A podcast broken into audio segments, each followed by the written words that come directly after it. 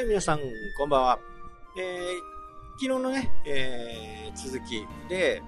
まあ、法律的にね、えー、法律っていうのはどこかで線を引かなきゃダメなんですよ。その線が、その線をめぐってね、いろいろ自己都合に応じてね、え、物事を語る人がいますけど、まあ民主主義の世界に生きていればね、まあここは50キロ制限だよって言ったら、50キロ以下で、まあ走るか走らないかは別にしても、まあ50キロ以上出してるものに関しては違反なわけですよ。捕まっても当然っていうかな。そこに反論する余地はないんですね。もうしっかりこう、50キロって決められているところですからね。これをああだこうだ言うのは時間の無駄。裁判なんかやったって負けるに決まってる。だから理不尽なところはあるわけですよね。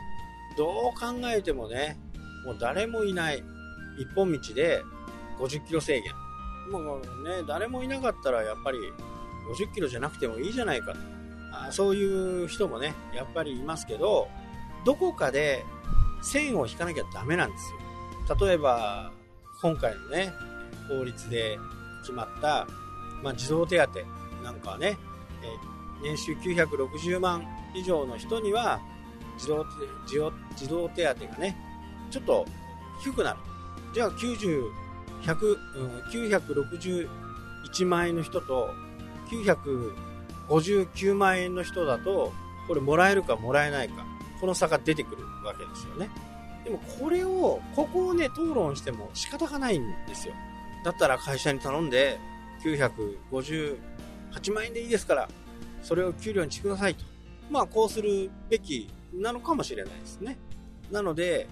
この、自分のことだけをね、訴える人が、まあ、非常に多くなってきてますね、この SNS でね。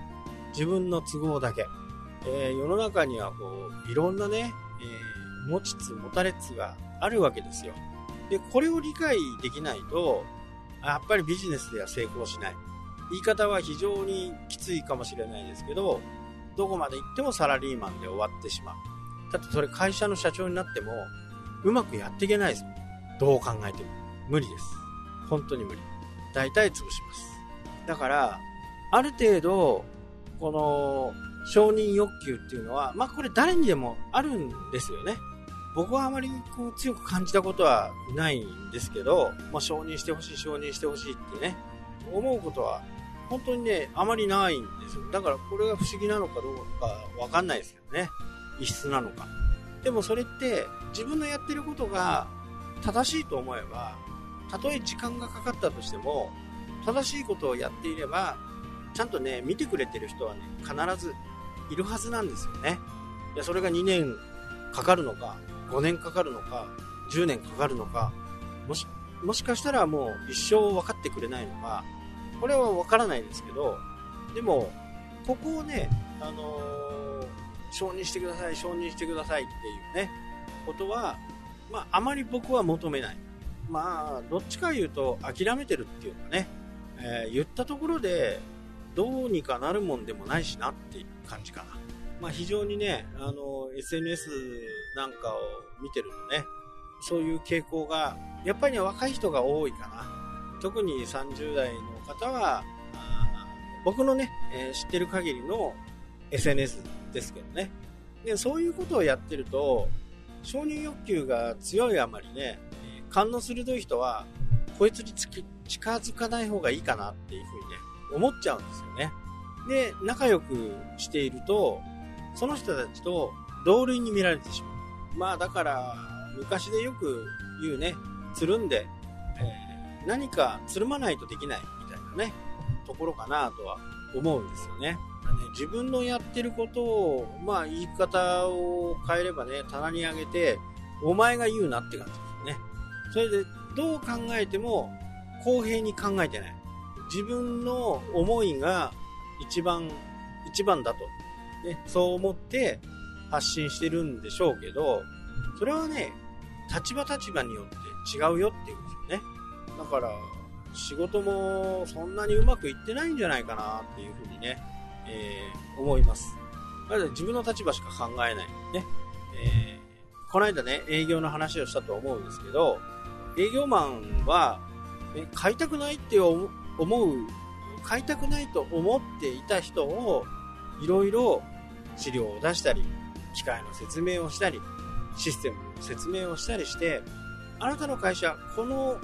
商品、サービスを導入すると、こういう世界が広がってきますよ。だから、購入しませんかってね、えー、説得するのが営業ですよね。だから今まではいらないと思ってたのを、いると。もうぜひとも欲しいというふうにね、思わせる。相手の、こう、心をね、読んで、ああ、今日はちょっと話をしとか、しない方がいいかなと。まあそんな話もね、世間話も必要な時もありますし、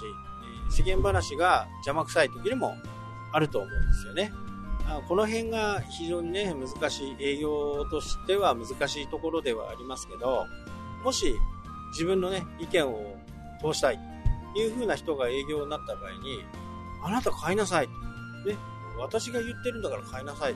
まあ、こんな営業からね、物を買いますかっていうこと、確実に買わないですよね。その将来のビジョンとか、そういったものも説明されないままにお金を払うなんてね、そんな既得な人はいないわけですよ。まあ、そういう人はね、もうちょっといろんなものをね、えー、読んだり、聞いたり、体験したりしないと、まあ将来がね、まあ僕が心配することじゃないですけどね、あまり出世もしないかな、というふうにね、思うんですよね。多分こういう人は人のね、話もよく聞かない人だと、まあ、実際に会ってね、話をしたわけじゃないんで、まあ、今後、それらの人ともね、会う機会が多分あると思うので、まあ、仲良くなればね、そんな話もできるかなと思いますけどね、先輩としてね。その子が可愛いと思えばね、可愛くないと思ったら、まあ、そんなアドバイスなんか一つもする必要もないですしね、えわざわざ嫌われるようなことを言う必要もない。まあ、ちょっと自己承認欲求とね、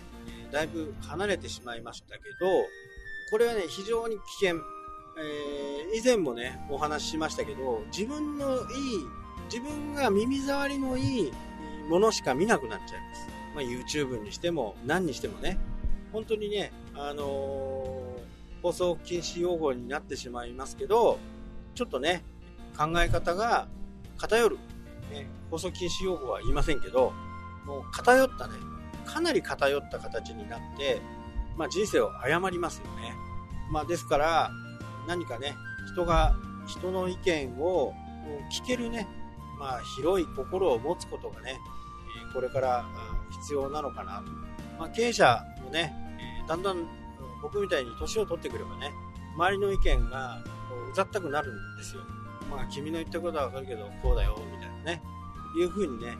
言いちゃ、言っちゃいたくなるんですけど、まあそこはね、我慢して、